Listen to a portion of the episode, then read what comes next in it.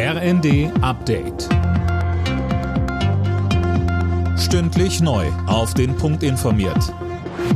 Ich bin Imme Kasten. Guten Abend. Ungarn hat eingelenkt. Die Ukraine bekommt insgesamt 50 Milliarden Euro Wirtschaftshilfen von der EU. Darauf haben sich alle Mitgliedsländer bei einem Sondergipfel in Brüssel geeinigt. Jana Klonikowski berichtet. Nach wochenlanger Blockade durch Ungarns Regierungschef Orban hat jetzt offenbar ein Treffen in kleiner Runde den Durchbruch gebracht. Daran haben neben Orban Kanzler Scholz, Frankreichs Präsident Macron, Italiens Regierungschefin Meloni, EU-Kommissionschefin von der Leyen und EU-Ratspräsident Michel teilgenommen. Orban wurde offenbar zugestanden, verstanden, dass nach zwei Jahren erneut über die Ukraine-Hilfen beraten wird. Allerdings nur, wenn das auch alle Mitgliedsländer wollen. Keine Woche ohne Streik. Heute sind die Flughäfen dran. An insgesamt elf Airports hat das Sicherheitspersonal die Arbeit niedergelegt. Laut Flughafenverband fallen dadurch mindestens 1100 Flüge aus. Morgen geht es gleich weiter, dann ist der Nahverkehr betroffen. Verdi-Chef Wernicke sagt im ersten. Über 20 Prozent aller Plätze von Busfahrerinnen und Busfahrern, U-Bahn-Fahrern sind unbesetzt.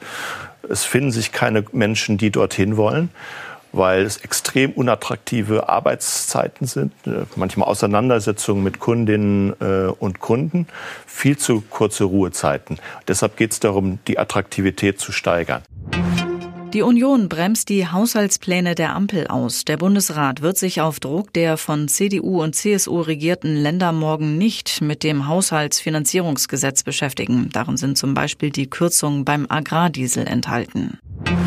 Die Bundesnetzagentur hat im vergangenen Jahr mehr als 73 Millionen gefährliche Elektrogeräte vom Markt genommen, mehr als viermal so viele wie im Jahr davor. Bei den Geräten drohten etwa gefährliche Stromschläge.